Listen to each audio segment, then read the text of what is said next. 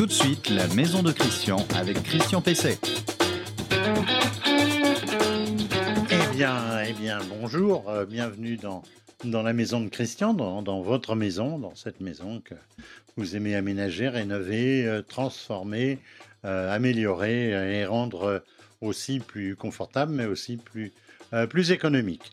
Je vous rappelle que vous pouvez toujours retrouver donc cette émission à partir du samedi matin euh, sur notre, page Facebook, euh, sur euh, euh, et puis sur LinkedIn et les principales plateformes de podcast.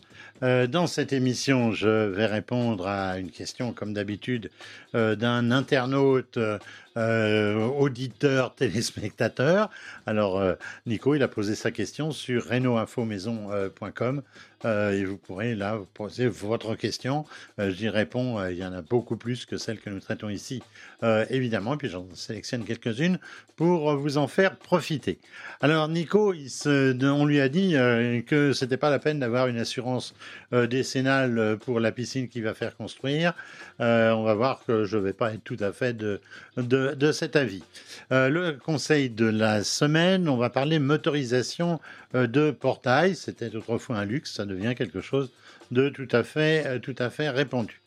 Comme chaque semaine, j'aurai un invité, Bastien Zem. Bonjour. Bonjour Christian. Bonjour Bastien, vous êtes, euh, on va dire, responsable, euh, cofondateur de Belle la Vie, c'est ça? Tout à fait, c'est bien ça. Voilà, et on va voir tout à l'heure que c'est une structure qui permet de d'accompagner pour l'aménagement de, la maison, notamment euh, lorsqu'on a des problèmes de mobilité ou tout simplement lorsqu'on veut que son logement soit plus sécur sur le plan donc des, des déplacements euh, notamment. Et je finirai comme euh, chaque semaine par l'info du jour. L'info du jour, c'est le boom de l'autoconsommation en matière photovoltaïque. On va voir que c'est assez, assez spectaculaire. Le conseil de la semaine. Alors le, le conseil, le conseil de la semaine, c'est la motorisation de, de portail. Euh, Je le disais euh, il y a quelques instants, c'était autrefois un luxe. Ça devient euh, tout à fait courant. C'est un équipement de confort, mais c'est aussi un équipement de, de sécurité.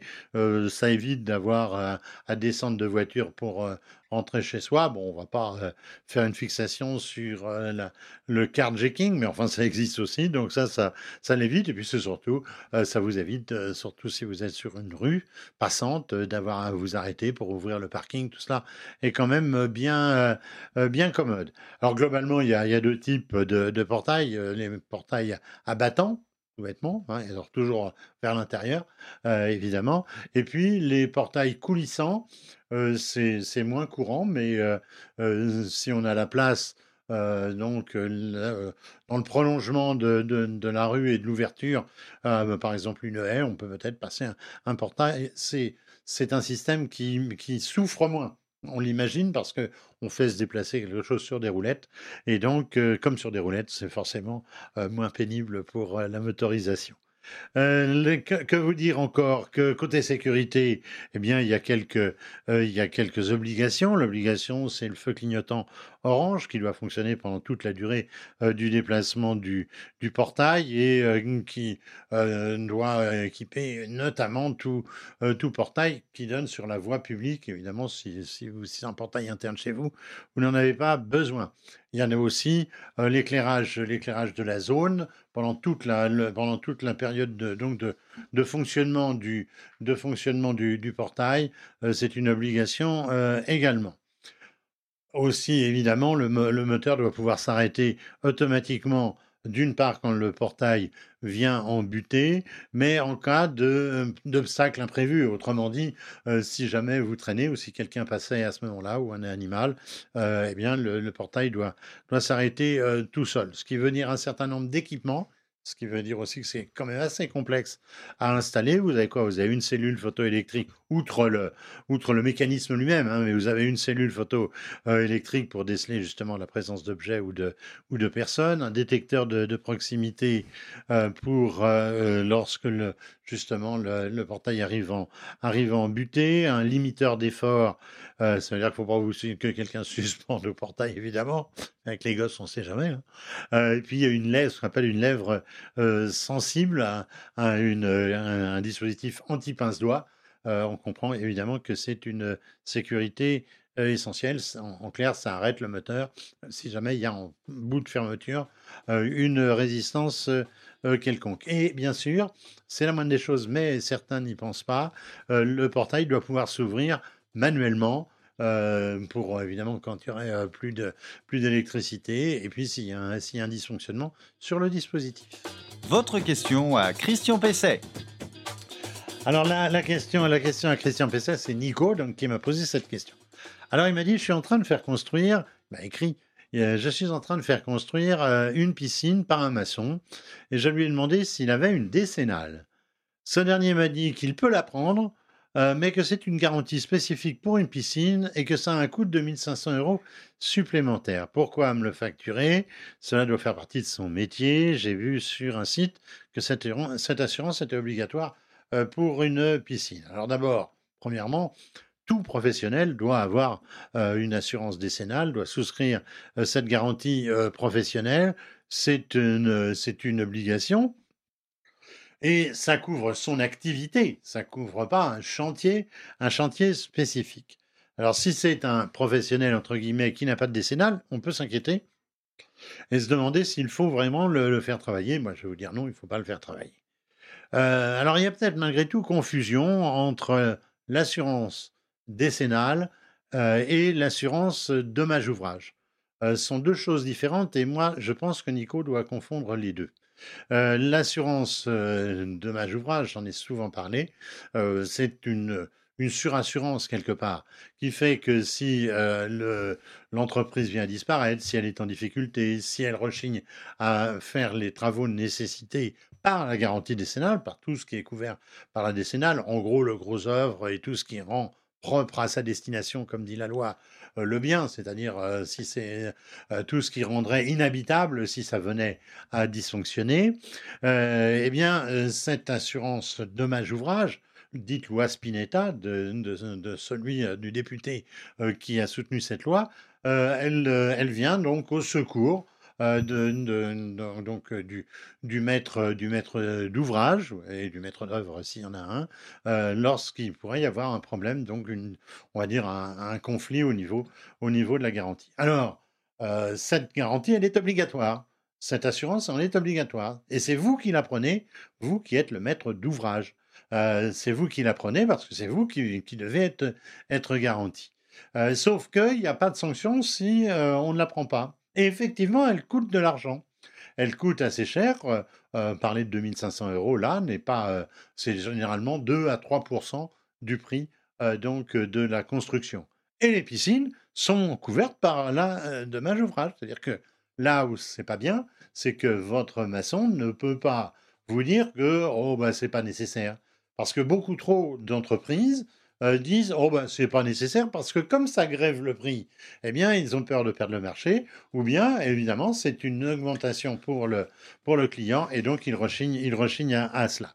Alors euh, je vais vous dire il faut pas euh, céder à la tentation de ne pas prendre de dommages ouvrages parce que ensuite eh bien si s'il y a des problèmes on n'a plus que les yeux pour pleurer. Mais je pense que c'est de cela dont il s'agit ici. Nico doit dire à son, à son maçon qu'il veut prendre la dommage ouvrage. Et donc, à ce moment-là, euh, soit son maçon va lui indiquer un assureur, soit lui-même va aller voir son assureur. Attention, tous les assureurs ne procèdent pas donc euh, à ce type d'assurance euh, parce que c'est pas toujours facile, facile à gérer. Mais oui, toujours, même pour une piscine, toujours la dommage ouvrage. L'invité de Christian Pesset. Mon invité, j'en ai parlé tout à l'heure. Bonjour Bastien Zemb. Bonjour Christian. Bonjour, donc vous êtes cofondateur et directeur de Belle la Vie. Tout à fait. Avec, euh, avec un accent. On va pas vous supprimer, vous, parce que j'ai entendu que Plus Belle la Vie allait s'arrêter ah. l'émission. C'est pas prévu encore. C'est pas prévu. Donc, euh, euh, vous avez fondé Belle la Vie il y a quelque temps déjà. Vous pouvez nous dire en gros ce que c'est, quel est le, quel est le champ d'activité de cette entreprise? Oui, tout à fait. Alors, Bellavis, c'est une entreprise effectivement que j'ai co-créée en 2016. Euh, et euh, c'est une entreprise qui a pour but d'accompagner les personnes âgées et en situation de handicap à adapter leur logement. Euh, voilà, donc on les accompagne aussi bien sur des actions individuelles, donc tout au long de l'accompagnement, mais on va aussi s'occuper d'actions collectives de sensibilisation et de prévention auprès des grands comptes. Voilà. D'accord. Donc, finalement, vous dites personnes âgées, mais c'est pas plus mal déjà le, le- le plus tôt possible d'avoir un logement qui soit euh, sécure, on va dire. Effectivement, du coup, euh, dans, dans- dans tous ces différents éléments, on va travailler sur euh, euh, le public qui peut être en situation de fragilité. Donc ça, c'est un premier, un premier champ et où effectivement, on va aller accompagner ces, ces publics-là. Mais on peut aussi aller intervenir et c'est, je dirais, important de pouvoir euh, réfléchir à de la prévention et de pouvoir le mettre en place le plus tôt possible. Euh, voilà, et donc ça, c'est vraiment des choses aussi sur lesquelles on est capable d'intervenir et, je conseille d'intervenir le plus tôt possible. Bien sûr. Euh, on peut passer en revue les, points sensibles de la maison. Euh, on l'a fait déjà il y a, il y a quelque temps euh, avec euh, d'autres responsables et, et notamment, je pense à Jean-Philippe Arnoux que vous connaissez bien, Tout à qui est fait. venu plusieurs fois ici. Euh, on peut repasser en, en- en revue, euh, je sais pas, salle, salle de bain, tout ça. Que- quelles sont les, les pièces accidentogènes? Alors, les pièces accidentogènes, celle qu'on parle le, le plus, mais qui n'est pas forcément la plus accidentogène, c'est la salle de bain. On en parle tout le temps, Oui. les pièces d'eau. Pourquoi? Parce qu'il y a de l'eau, ça glisse, et donc du coup, on se dit, bah, c'est un endroit où effectivement il y a des risques de chute importants. Alors effectivement, c'est vrai, il y a des risques de chute euh, au niveau euh, de la salle d'eau, il y a des choses à mettre en place au niveau de la salle d'eau, mais il n'y a pas que au niveau de la salle d'eau qu'il y a des choses à, mettre en place. Il y a aussi euh, la chambre, qui est en fait clairement le lieu le plus accidentogène aujourd'hui. C'est là qu'on tombe, Euh, quoi. en fin de c'est là qu'on tombe effectivement parce qu'en fait souvent bah euh, on tombe euh, quand on est euh, je dirais un petit peu dans les vapes quand on est un petit peu fatigué quand on se lève la nuit et en fait effectivement que c'est dans cette pièce là où il y a le plus de, de chutes. Donc ça c'est un, un premier point. Après les autres pièces il va y avoir aussi bah, tout ce qui va être lieu de couloir où il peut y avoir des déplacements de manière assez importante donc là aussi il y a des, des- des éléments à ce niveau là et puis bah, les escaliers euh, la, la cuisine La etc cuisine. etc La cuisine, justement, là, il y a aussi beaucoup de, beaucoup de travaux à faire, euh, peut-être euh, sur, pour, aider, la- non seulement mais l'accessibilité, par exemple, au placard, des choses comme ça. Alors oui, dans la cuisine, il y a des choses à faire. Il y a des aides techniques qu'on peut venir mettre en place, c'est-à-dire du petit matériel qui peut venir un petit peu aider les, les personnes. Ça, c'est un premier point. Mais effectivement, après, il y a aussi un petit peu des travaux qui peuvent être faits, du coup, pour effectivement limiter euh, différents euh, risques. Euh, et effectivement, bah, notamment de venir mettre en, place euh, des, euh, des, des- des éléments à proximité de, du lieu où est-ce qu'on, d'où est-ce qu'on cuisine, de faire en sorte de, de minimiser les objets en hauteur ou en bas pour effectivement permettre au plus grand nombre d'avoir accès du coup à ces ustensiles et, et limiter pas mal d'éléments. D'accord. Remplacement de la baignoire par la douche, c'est le plus classique. Euh, on commence généralement par ça. C'est le plus gros de votre activité ou pas? Alors euh, oui, c'est le plus gros d'activité. Clairement, les gens, la plupart du temps, nous interpellent pour ce sujet-là.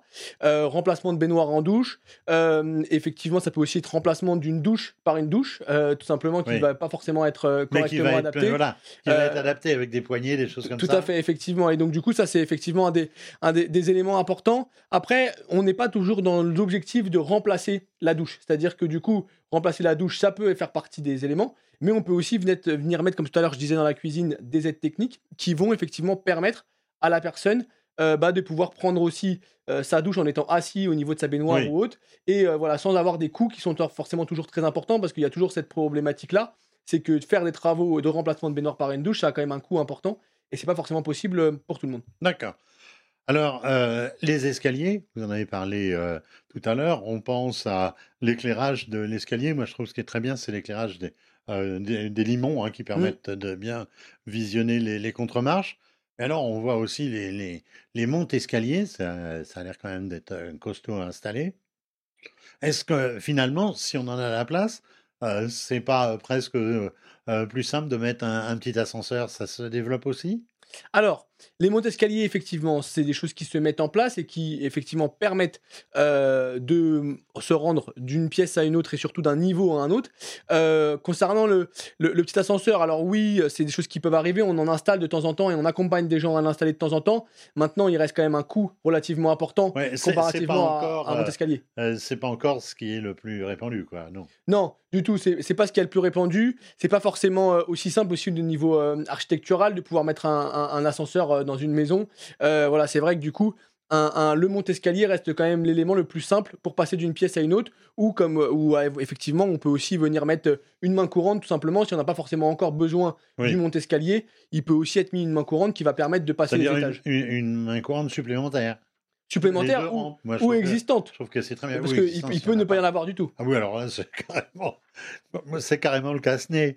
Euh, donc euh, oui, et euh, euh, c'est, est-ce qu'on pourrait pas mettre dans les permis de construire de faire une, ré- une, un- une réserve pour, pour, pour les de futurs de futurs ascenseurs? Ça serait pas une bonne chose, ça? Ou quand on va faire construire? Alors effectivement, du coup, ça pourrait être euh, une bonne chose de, de- réfléchir à ça euh, dès le départ, effectivement, de prévoir dans, dans- dans les plans euh, un, un élément éventuel pour venir mettre un, un ascenseur. Voilà, après, c'est, je dirais, à la volonté de, de chacun. Bien sûr. Alors, est-ce qu'on peut travailler là dans, dans la globalité? Est-ce qu'on peut, est-ce que c'est une bonne chose que de, bah, justement, pas seulement remplacer une baignoire par une douche ou mettre des poignées Est-ce qu'il y a véritablement une possibilité Est-ce que des structures comme la vôtre réfléchissent globalement sur la maison?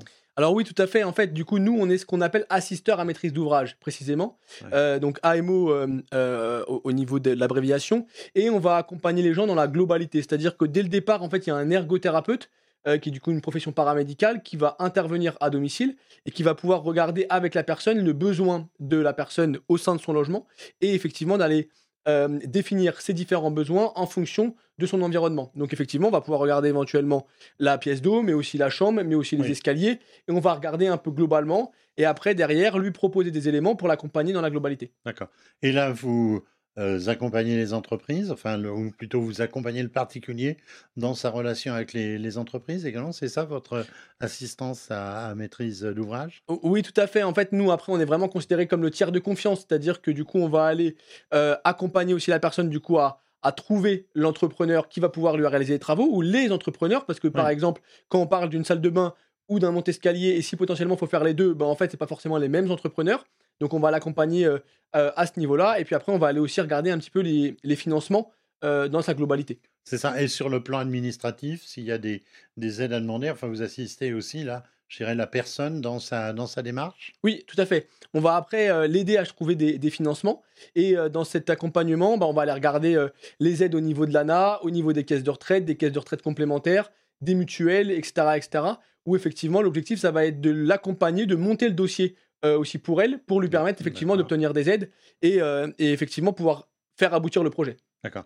Et euh, alors, on a, on a le projet, on a le, le financement, mais après, il faut, faut suivre les, les travaux. Alors là, est-ce que vous jouez un peu le, le maître d'œuvre Alors, le maître d'œuvre, non.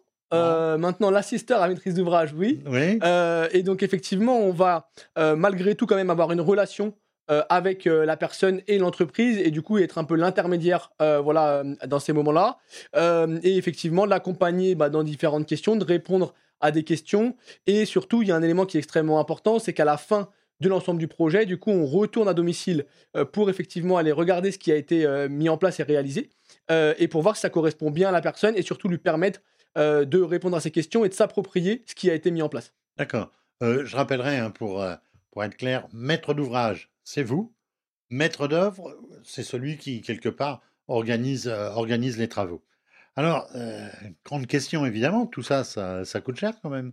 Euh, on a une idée de l'aménagement global d'une maison, du coût de la- de l'aménagement global d'une maison? Et puis après, bah, la grande question, c'est qu'est-ce qu'il y a comme financement? C'est un peu flou aujourd'hui, non?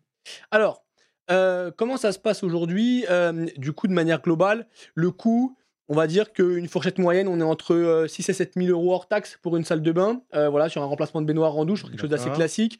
On va être sur euh, environ euh, 6 à 8 000 euros pour un monte-escalier droit, et puis euh, du coup un peu plus de 10 000 euros sur un escalier quand il y a des, un- des courbes, etc. Donc voilà, on est sur euh, euh, des enveloppes euh, euh, quand même... euh, être autour de 20, 000 20 ou 25 000 euros. voilà, si on veut tout faire en même temps. Tout, tout- tout fait, les éclairages des- d'escalier, les accessoires. Voilà, ça. Si on veut faire à peu près tout en même temps, on est sur une enveloppe d'environ d'environ 20 000 euros, effectivement. Euh, après, effectivement, ça va aussi dépendre de- des matériaux qu'on veut Bien utiliser et tout ça. Donc ça, ça va être euh, vraiment dépendant de chaque personne.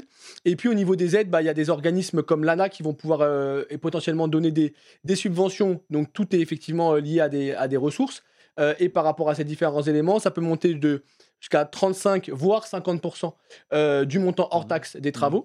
Et puis après, il va y avoir les caisses de retraite qui vont aussi pouvoir financer des éléments. euh, voilà, donc après, chaque caisse de retraite a son propre mode de calcul. Donc du coup, il faut après regarder euh, et se rapprocher effectivement de structures comme Bellavie pour pouvoir regarder ces différents éléments. Et pareil pour l'ensemble des, des, des, des- des SP. Nous, aujourd'hui, ce qu'on voit et ce qu'on mesure, c'est qu'on est en moyenne sur un reste à charge qui est entre 20 à 30% euh, du prix euh, global lorsque les personnes sont éligibles aux aides financières. D'accord.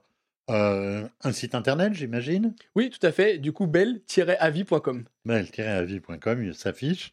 Euh, donc, euh, et là, on peut, on vous sollicite et euh, euh, vous remplissez des, enfin, vous donnez des devis, des choses comme ça? Tout à fait. En fait, une fois qu'on a ces différents éléments, on est contacté. Donc, vous allez sur notre site internet, vous avez un formulaire de contact. Et puis après, à la suite à ce formulaire de contact, vous êtes recontacté par un conseiller habitat de chez nous qui va pouvoir, euh, de manière gratuite, vous indiquer si vous avez le droit à des aides par rapport à votre projet. Et puis, si ça vous intéresse, après, on va plus loin sur un contrat d'assistance à maîtrise d'ouvrage. Très bien, merci euh, Bastien Zem. Euh, Je Merci, rappelle, vous êtes cofondateur et directeur euh, de Belle la Vie. Donc, vous vous occupez de tout l'aménagement pour la sécurité des, des personnes et notamment de celles, évidemment, on en a tous autour de nous, de toutes celles qui prennent un peu d'âge et puis bah, on en prend aussi. Donc, euh, ah oui, je ne vous ai pas posé la question. À partir de quel âge, pour vous, euh, il faudrait euh, véritablement se mettre à aménager, euh, aménager sa, euh, sa- son intérieur, sa salle de bain, etc. Alors, à partir de quel âge Je dirais le plus tôt possible? Oui, Euh, enfin à 20 ans, c'est peut-être pas Ah, peut-être pas à 20 ans. Peut-être pas à 20 ans, mais effectivement, au moment du passage à la retraite, je pense que c'est un élément qui est intéressant de commencer à réfléchir à ce, à ce genre de choses parce qu'on est encore en forme, euh, du coup, dans la plupart du temps, et on n'a pas forcément euh, voilà, de difficultés à ce moment-là. Et ça prend quand même un petit peu de temps parfois si on veut avoir un petit peu d'aide. Donc, il vaut mieux l'anticiper un petit peu plutôt que de le faire dans une situation euh, euh, de rapidité et où effectivement, c'est souvent euh, très compliqué et c'est souvent euh, trop tard. Très bien, merci, merci Bastien Zemb. Merci. L'info du jour. Alors l'info du jour, euh, je vous l'avais annoncé tout à l'heure, c'est le boom de l'autoconsommation solaire.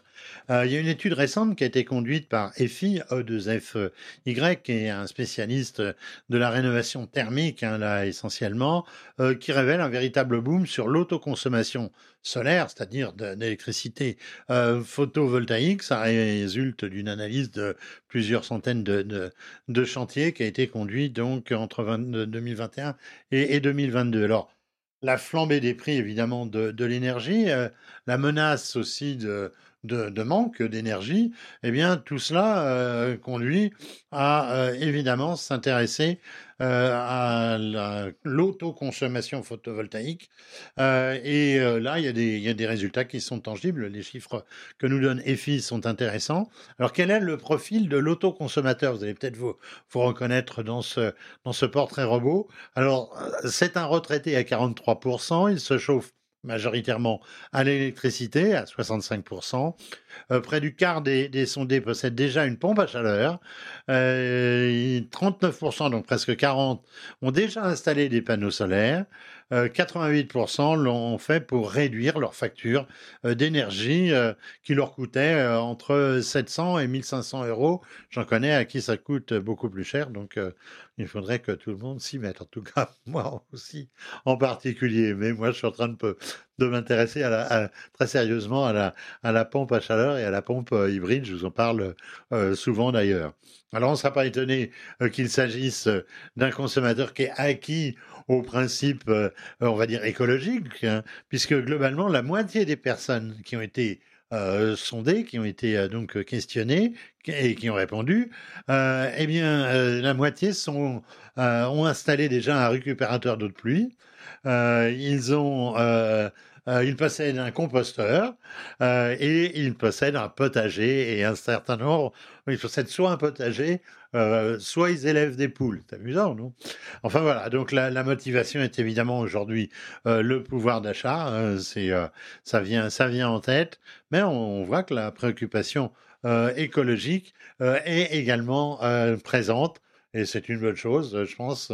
Bon, maintenant, il faut aussi que le, reste suive, puisque j'ai appris récemment que pour ceux qui revendent leur courant, eh bien, les, réseaux n'étaient peut-être pas très adaptés, parce que comme il y a de plus en plus de monde qui renvoie de l'électricité dans, le réseau, eh bien, les tuyaux sont trop petits, enfin, les tuyaux, les fils, évidemment. Voilà. Et ben, voilà, l'épisode euh, La maison de Christian euh, touche, euh, touche à sa fin. Je vous remercie d'y avoir assisté ou de l'avoir vu, voire revu. Hein.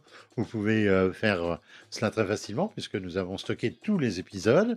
merci à Vincent à la technique derrière la vitre. Merci à Adrien qui prépare qui m'aide à préparer les émissions et qui fait les petits montages qui viennent enrichir nos, euh, nos, sujets, nos, débats. Euh, et donc, euh, c'est aussi un travail précieux et qui, qui prend du temps. Et puis surtout, c'est lui qui s'occupe de mettre en ligne les, les émissions. Ça l'oblige à se lever de bonheur pour contrôler que tout, tout est bien en ligne. donc je vous rappelle que vous pouvez retrouver évidemment l'émission sur euh, sur renault-info-maison.com, euh, donc le site où il y a euh, plus de 1200, 1300, je crois, fiches pratiques et techniques aujourd'hui, sur lesquelles vous pouvez poser donc vos, questions. Donc renault-info-maison.com, les principales plateformes de, de podcast. sur, sur LinkedIn et sur la page Facebook, sur cette page Facebook, vous avez également, si j'ose dire, l'appel de tous les sujets que nous traitons sur renault-info-maison.com. Euh, lorsqu'ils sont mis en ligne, ils sont d'abord annoncés sur la page Facebook. Je vais vous souhaiter un bon week-end si vous nous écoutez ou nous regardez, ou les deux, hein. évidemment ça va mieux, euh, le, samedi, euh, le, week-end. et puis je vais toujours vous conseiller de faire appel à un professionnel lorsque vous avez à faire des travaux qui risquent de dépasser vos propres capacités d'intervention et de dépannage. À la semaine prochaine.